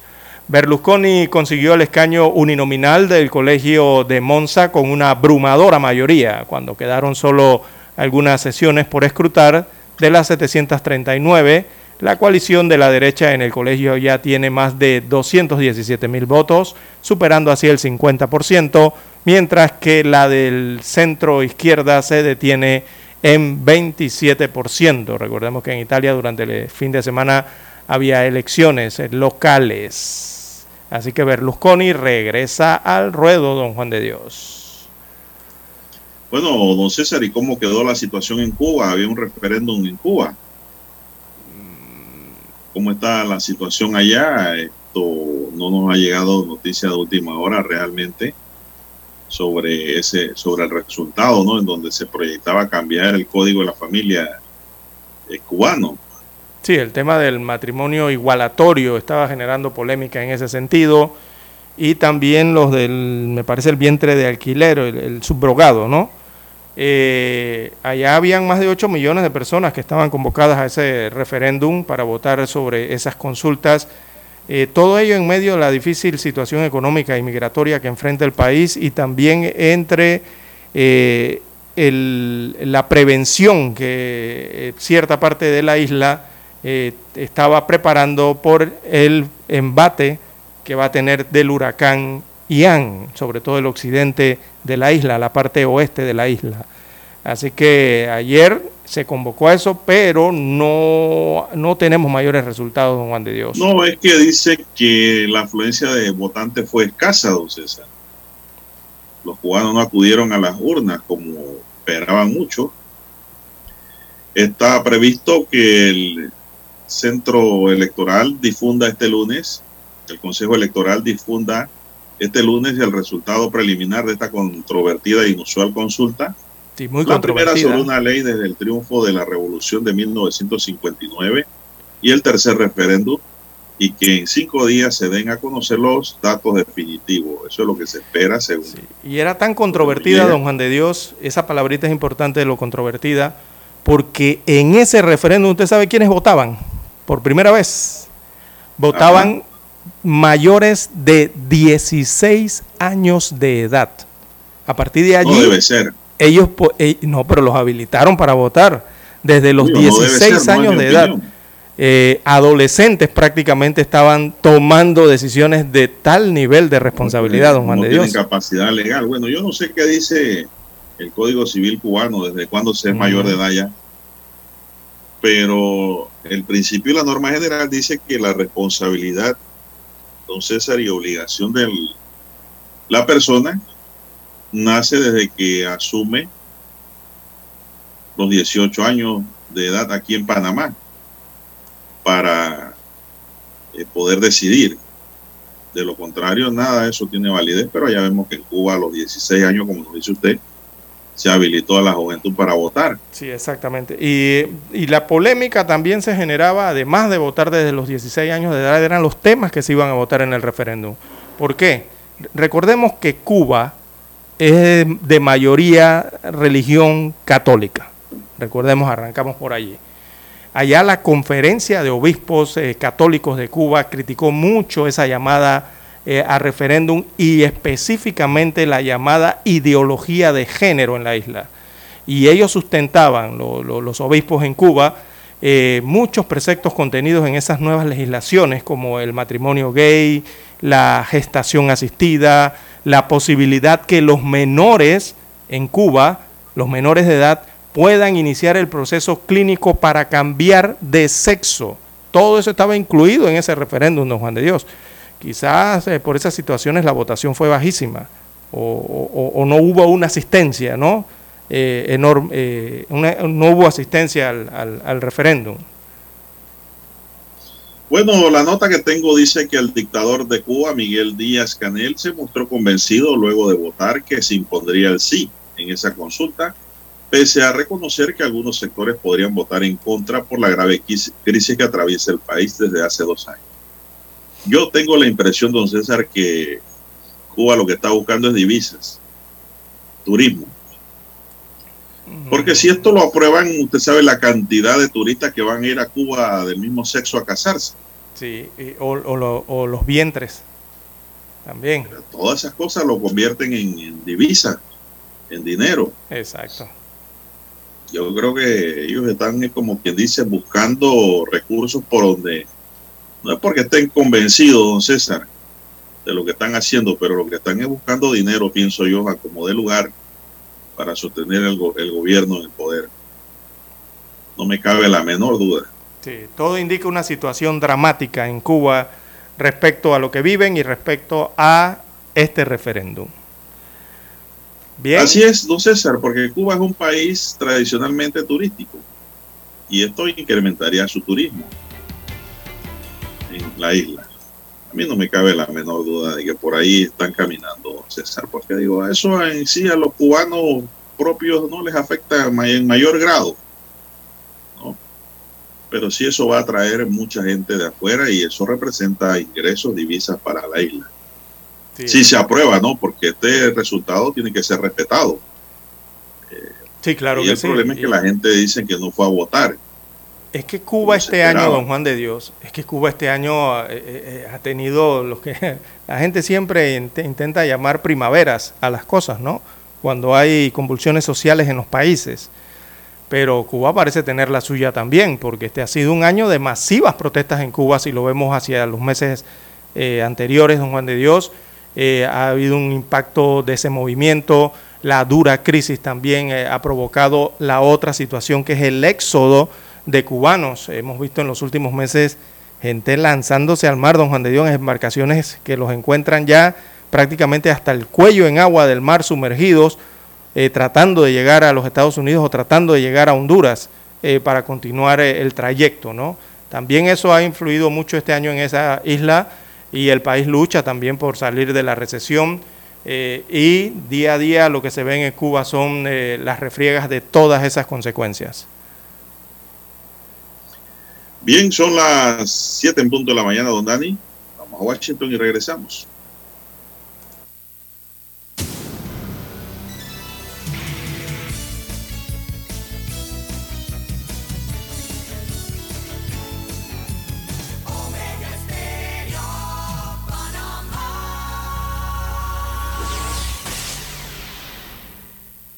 El satélite indica que es momento de nuestra conexión. Desde Washington vía satélite y para Omega Estéreo de Panamá, buenos días América. Buenos días América, vía satélite desde Washington.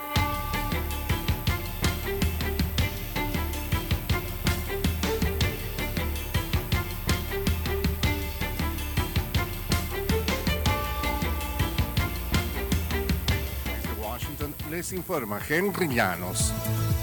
Directores ejecutivos del Banco Interamericano de Desarrollo planean sustituir a su presidente. Nos informa Jorge Agobián. Los directivos ejecutivos del BID votaron unánimemente el jueves para recomendar el despido de su presidente Mauricio Claver Carone. La votación final podría ocurrir el martes y la decisión pareciera ser inminente. Un portavoz del Departamento del Tesoro de Estados Unidos indicó que respaldaría la acción. La negativa del presidente Claver Carón a cooperar plenamente con la investigación y su creación de un clima de temor o represalias entre el personal y los países prestatarios ha perdido la confianza del personal y los accionistas del banco y requiere un cambio de liderazgo. Jorge Agobián, Voz de América. Autoridades y residentes de Florida siguen con cautela el paso de la tormenta tropical Ian que atravesó el Caribe el domingo y que posiblemente se convierta en huracán de categoría mayor. El gobernador Ron DeSantis ha declarado un estado de emergencia en toda Florida e instó a la población a prepararse para una tormenta que podría descargar aguaceros sobre gran parte del estado, vendavales y marejadas. Meteorólogos todavía no están seguros del sitio exacto en el que Ian podría tocar tierra, pero modelos actuales muestran una trayectoria que lo llevaría hacia la costa oeste de Florida. Nuevas emergencias se registran en Guatemala como consecuencia de constantes lluvias y la saturación del suelo, nos informa Eugenia Sagastume. Guatemala sigue enfrentando las consecuencias del invierno con inundaciones, deslizamientos, formación de grietas y socavamientos, los últimos en una carretera que conduce al sur del país, donde dos vehículos cayeron al fondo de dos agujeros. El portavoz de la Policía de Tránsito de Villanueva, Henry Quevedo. Unidades de emergencia están rescatando a personas que pasaban por el lugar y quedaron atrapadas en este socavamiento. A partir de este momento queda totalmente cerrado el paso de vehículos. Eugenia Sagastume, Voz de América, Guatemala. El apuro de Rusia por movilizar a cientos de miles de reclutas para compensar sus dolorosas pérdidas en Ucrania es una admisión tácita de que su ejército no es capaz de luchar, aseguró el presidente ucraniano Volodymyr Zelensky el domingo, en un momento en que se profundizan las divisiones en Europa respecto a recibir o rechazar a los rusos que huyen del reclutamiento. Zelensky también señaló que se prepara para más ataques rusos contra la infraestructura eléctrica de Ucrania. Desde Washington vía satélite y para Omega Estéreo de Panamá hemos presentado Buenos Días América. Buenos días América, vía satélite desde Washington. Problemas de tierra, reclamos por accidentes, despidos injustificados, reclamos de herencias, sucesiones, daños y perjuicios. Todo problema legal civil, penal y laboral, consulte al 6614-1445. Licenciado Juan de Dios Hernández le atiende. 6614-1445. Con atención en Panamá, Panamá Este, Panamá Oeste, Colón, Coclé, Santiago, Herrera y Los Santos. Anote y consulte 6614-1445. Noticiero Omega Estéreo.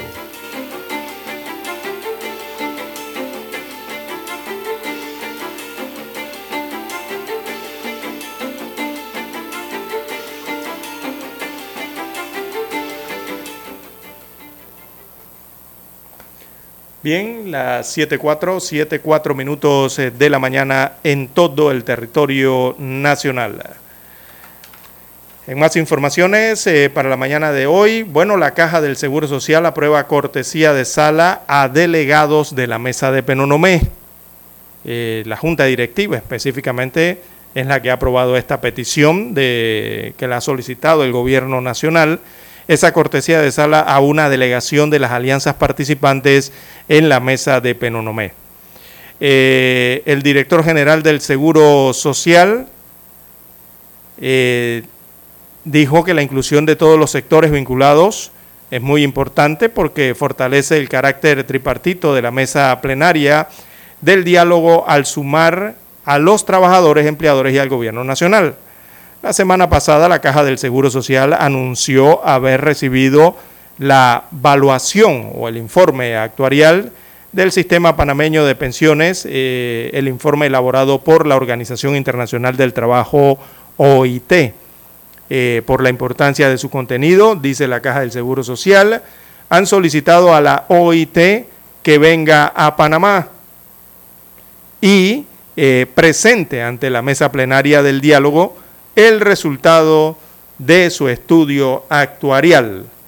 Así que eh, para eso han hecho entonces esta cortesía de sala a los delegados de la mesa del diálogo de los diferentes sectores y están, van a traer a quienes realizaron ese estudio, los van a, los van a traer desde la OIT a Panamá para que presenten el estudio y hagan las explicaciones eh, respectivas.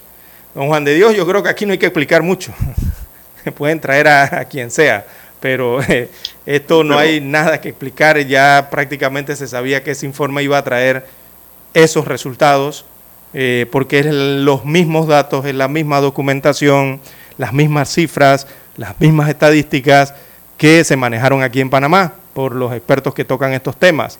Así que a nivel internacional no podía darse un resultado distinto si manejas la misma documentación, si manejas los mismos datos y manejas la misma información. Por supuesto que saldría casi lo mismo, ¿no? Eh, eso por una parte, don Juan de Dios. Yo creo que allí, don César, lo que quieren es certificar de viva voz el documento. correcto. Eso es lo que veo. Y ante quienes lo solicitaron, porque recordemos que estos sectores de, la, parte social fueron los que peticionaron que fuese la OIT la que realizara ese estudio. Entonces ya para confirmárselo, como usted bien dice, ¿no? de, viva voz a todos estos sectores. Eh, porque de lo otro, lo que sí espera la población en general, la opinión pública, la ciudadanía o cada uno de nosotros, don Juan de Dios, es que se tome una decisión con el tema de la caja del Seguro Social. Pero eso evidentemente no será en la actual administración gubernamental luego de los anuncios ya hechos algunos meses atrás por parte del gobierno del presidente Laurentino Cortizo, eh, que prácticamente dijeron, no, no prácticamente, aseguraron que no decidirían el futuro de la Caja del Seguro Social durante su administración gubernamental. muchos recordarán las palabras del asesor Rafael Mezquita, asesor presidencial, eh, quien hizo ese anuncio, ¿no? Eh, de que eh, no tratarán el tema, o sea, no van a, meterse en esa temática en lo que resta de la administración gubernamental y se lo van a dejar al próximo gobierno que asuma las riendas en el año 2024.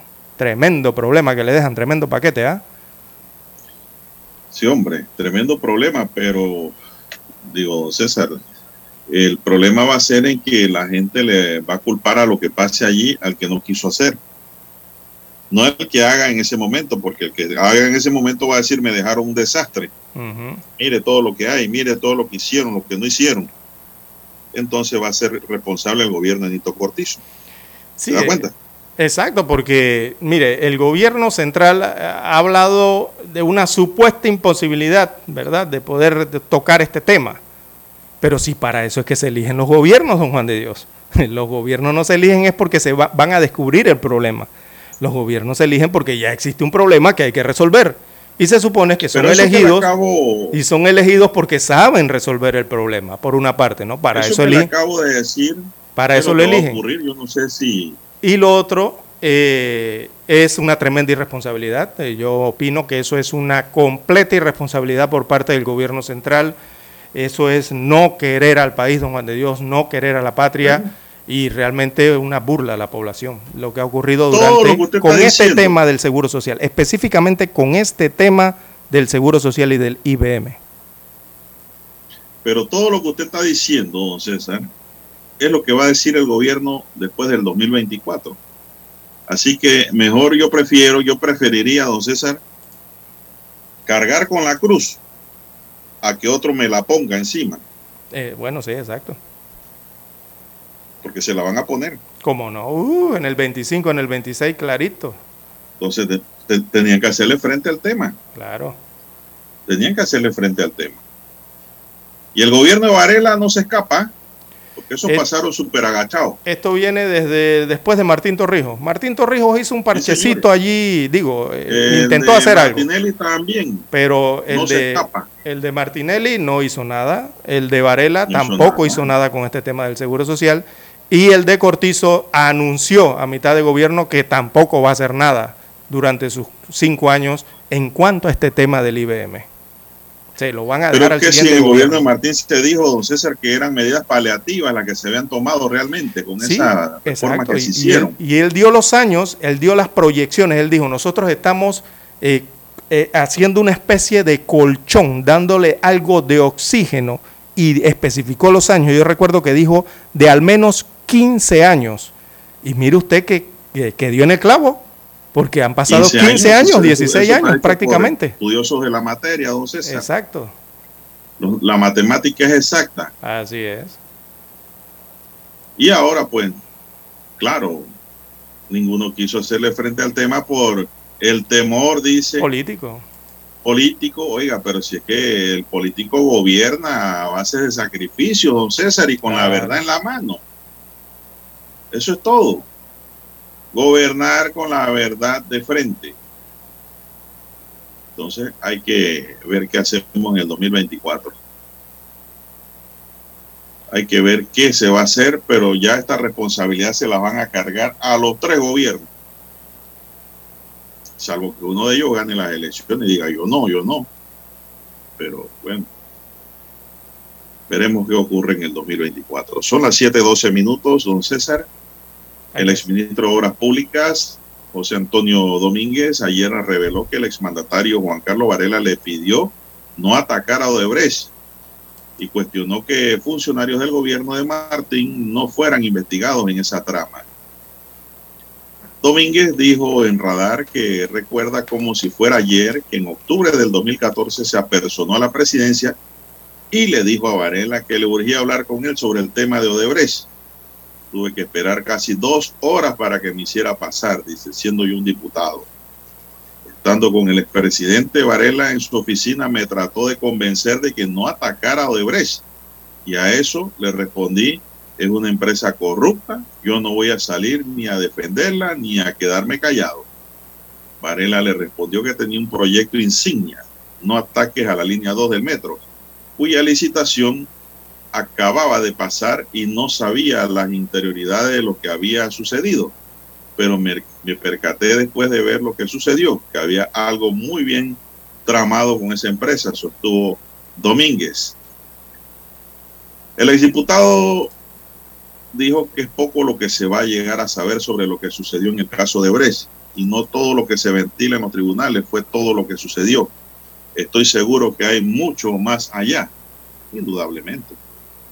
Otro aspecto que resaltó Domínguez es que los funcionarios del gobierno de Martín Torrijos no fueron ni mencionados. Algunos dicen que porque ya prescribió la acción. Qué cómodo, la ley es buena y se aplica al que no tiene el poder. La constitución dice que no habrá fueros ni privilegios, pero aquí hay delincuentes que sí los tienen, dijo Domínguez. Bueno, es que también hay que respetar la ley penal, estimado Domínguez. Ese es el problema. Que aquí muy- la mayoría de las leyes tienen prescripción en la acción penal. Pero hay, hay temas, pienso yo, de suma importancia que deben ser imprescriptibles, don César. Como robarle al Estado, porque es robarle al pueblo. Eso no se permite ni se debe permitir. Eso ahí en China, robarle al pueblo, don César, mire lo que le pasó al ex viceministro recientemente de Obras Públicas de allá.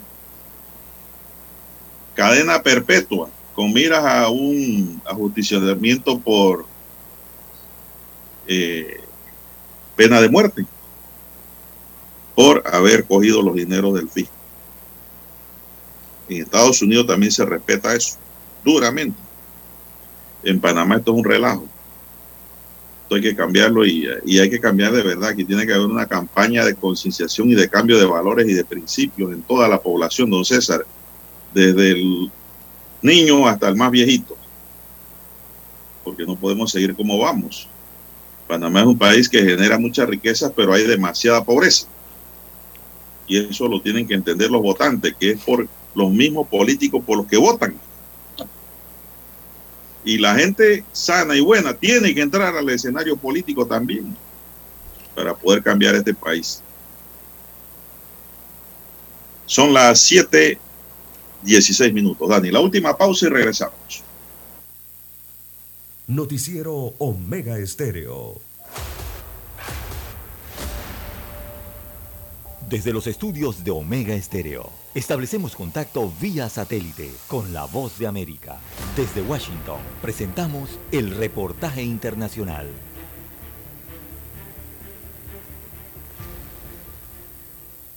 Distintas organizaciones insisten en que los migrantes venezolanos son actualmente una de las poblaciones más vulnerables ante los peligros que enfrentan en los recorridos que realizan por la región para tratar de mejorar su calidad de vida. Consultada por La Voz de América sobre la estrategia que pudiera ser implementada en la región para garantizar seguridad a los migrantes venezolanos, Inés Urdaneta de la Alianza BNCR destaca la importancia de visibilizar la situación y de que exista cooperación internacional sino que es indispensable coordinar entre los países la forma. Se ha logrado en el pasado cuando se han represado grupos grandes de caminantes de transeúntes. Y yo creo que en este caso hay que volverlo a hacer. O sea, cómo coordinar a los países para que permitan o faciliten ese tránsito. Carlos Rodríguez, investigador del Centro de Derechos Humanos de la Universidad Católica Andrés Bello, considera necesario que entre Colombia y Venezuela se implemente un corredor humanitario para garantizar que quienes cruzan la selva del Darién lo hagan de forma segura. No seguirlos exponiendo más a esta situación porque resulta eh, peligrosa para su vida. Entonces todos los estados en ese deber que tienen de proteger y defender los derechos humanos de todas las personas, pues deberían adoptar un tipo de políticas de esta. Un grupo de migrantes, entre ellos venezolanos, fueron trasladados a las inmediaciones de la residencia de la vicepresidenta de Estados Unidos, Kamala Harris, una situación que ha generado rechazo entre venezolanos que consideran que se trata de un acto de deshumanización hacia los migrantes. Actualmente existen más de 6.800.000 migrantes y refugiados en el mundo, de acuerdo a la más reciente actualización de la Coordinación Interagencial para Refugiados y Migrantes de Venezuela. Solo en agosto de este año, unos 23.000 venezolanos cruzaron la selva del Darién como parte de su travesía para intentar llegar a Estados Unidos. Carolina Alcalde, Voz de América, Caracas. Escucharon vía satélite desde Washington el reportaje internacional. Noticiero Omega Estéreo.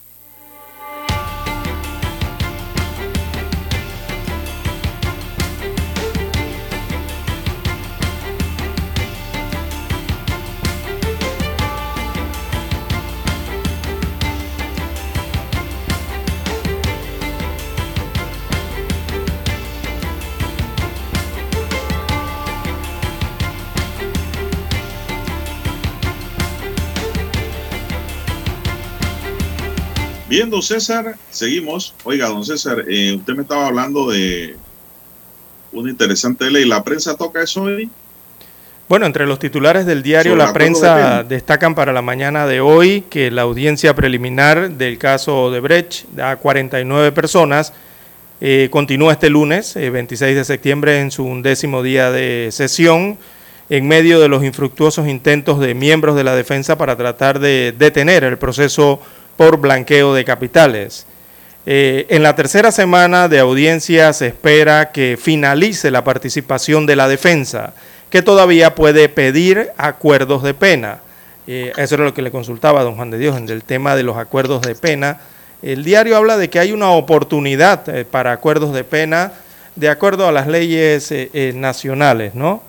Y que podría llegar el momento entonces de negociar, o sea, a estas alturas eh, muchos podrían estar pensando en el mecanismo eh, contenido en la ley que establece eh, los acuerdos de pena.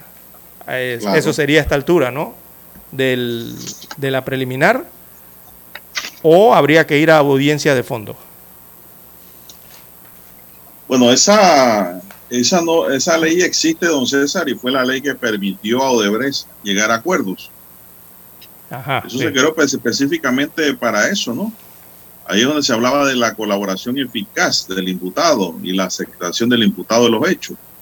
Bueno, esa ley tiene vigencia, don César, ¿ah? Correcto. y esa ley dice que el Ministerio Público y el imputado en compañía de su defensor podrían realizar acuerdos de pena o colaboración a partir de la diligencia que ordena la indagatoria y antes de la celebración de la audiencia ordinaria, don César, relacionado con el tema. ¿Cuándo se celebra la audiencia ordinaria, don César? Después que pase esta audiencia preliminar. Lo que indica, como dice la prensa, muy ciertamente, de que están en un periodo allí de que se puedan dar acuerdos. Porque el, el- que- el artículo está vigente, y- y o sea, permite realizar los acuerdos de pena Claro, o colaboraciones eficaces, ¿no? Eh, bueno, aquí ahora dependerá, don César, hay que interpretar las cosas correctamente. En compañía de su defensor podrán realizar acuerdos de pena o colaboración. Podrán. Si el Ministerio Público no acepta, no hay acuerdo. Yo no creo que el Ministerio Público vaya a aceptar acuerdos, porque esto queda en la disposición y la disponibilidad de las partes. La aceptación del imputado en los hechos de la resolución de indagatoria tiene que aceptarse, ¿sí? o parte de ellos, así como la pena imponer. Ya la colaboración eficaz me parece que a estas alturas ya no, no procede, pero como hay una fase probatoria ahora después que finalice la audiencia preliminar, de pronto también pudiera entrar, ¿no? Que es la colaboración eficaz del imputado para el esclarecimiento del delito para evitar que continúe su ejecución o que se realicen otros delitos o el aporte de información esencial para descubrir a sus autores o partícipes. Sí, ti- tiene que ser una En esa colaboración, muy, muy- César eficaz, pudieran algunos echar al agua a otros. Tiene que ser una información muy contundente, ¿no? Para, para una- un- algo muy, muy pesado, de verdad. Para poder Así hacer es. eso, ¿no? O, o que, o que pueda a esta altura eh, eh, cristalizarse un, una colaboración eficaz. Pero en los acuerdos de pena sí es más sencillo, ¿no? Sí, porque esta norma, don César, deroga el artículo 23 de la ley 23 de 1986. Y aquí queda esto abierto, pues hay un aforo abierto. La prensa lo dice, ¿cómo lo enfoca la prensa, don César? Eh, destaca, ellos tra- eh, hacen un análisis, veamos, eh, el, a ver, el abogado Rodrigo Noriega hace un Ah, análisis. don Rodrigo, ¿cómo eh, no? don Saludos para Rodrigo, don sí. Rodrigo Noriega. Veo aquí ahora que despliego la página web eh, hombre, de la audiencia por el nuestro. blanqueo de capitales. Eh, sí, hace un análisis sobre una hoja de ruta disponible para los imputados en el caso de Brecht. O sea, ¿qué pudiese ocurrir esta semana o posterior? Ya culminen esta parte de los alegatos, ¿no? Del- de- por parte de la defensa y los defensores. Eh, a- dice el abogado Noriega, ahora que la jueza del caso de Brecht les negó una solicitud de proceso abreviado, del cual hablábamos la semana pasada, don Juan de Dios, la defensa de los imputados queda con tres opciones en esta audiencia que entra hoy lunes en su tercera semana de sesiones. Dice el abogado Noriega que esas tres opciones serían litigar, negociar y dilatar. Cierto. Lo que plantea aquí el distinguido colega. Pero digo, esa posibilidad que él plantea del artículo 24 no tampoco no, no está descartada. E- Eso es negociar, ¿no? Sería ya negociar. Claro, puede ocurrir, ¿no? Todo eso está dentro de la esfera que se está desarrollando, don César, porque la norma es clara al, al decir que antes de la celebración de la audiencia ordinaria, la audiencia ordinaria no ha pasado. Va a ocurrir después de que se dé el auto calificatorio de la juez para llamar a juicio y para sobreseer a otros, si es que hay. Así que interesante el tema, don César. Es un tema que usted va a ver que va a florecer en la opinión pública en, re- en relación, en relación a pues, eh, lo que se conoce como los acuerdos de pena y la colaboración eficaz. Así es, porque Son durante- las 7.25, mi- 7.26 minutos ya. Dígame. Sí, sí, recordemos que durante los últimos días el tribunal, bueno, desestimó la, la, la jueza Valoisa Martínez, que preside esta audiencia, eh, desestimaron nuevos recursos en caso de Brecht, varios recursos que fueron presentados eh, durante los últimos días. a, a esperar esta semana cómo se sigue desenvolviendo el caso de don Juan de Dios. Es la tercera semana eh, que cumple esta audiencia preliminar. Ya van, eh, creo que es el día número 12, el duodécimo día se cumple el día de hoy. Y ver cómo entonces se concluye la jornada para hoy en el tribunal. Bien, ¿qué hora tenemos ya? Se nos acabó el tiempo, hombre. Si no, falta un minuto todavía, don César. Falta un minuto. Bueno, eh, esa ley, esa, ese artículo 24 que deroga el artículo 23, don César, de la ley de 1986, también interesante, ¿no? Observarla. Y el artículo 23 fue derogado en ese entonces por este, esta norma. Bueno, se nos acabó el tiempo, ya no hay tiempo para más. Lamentablemente.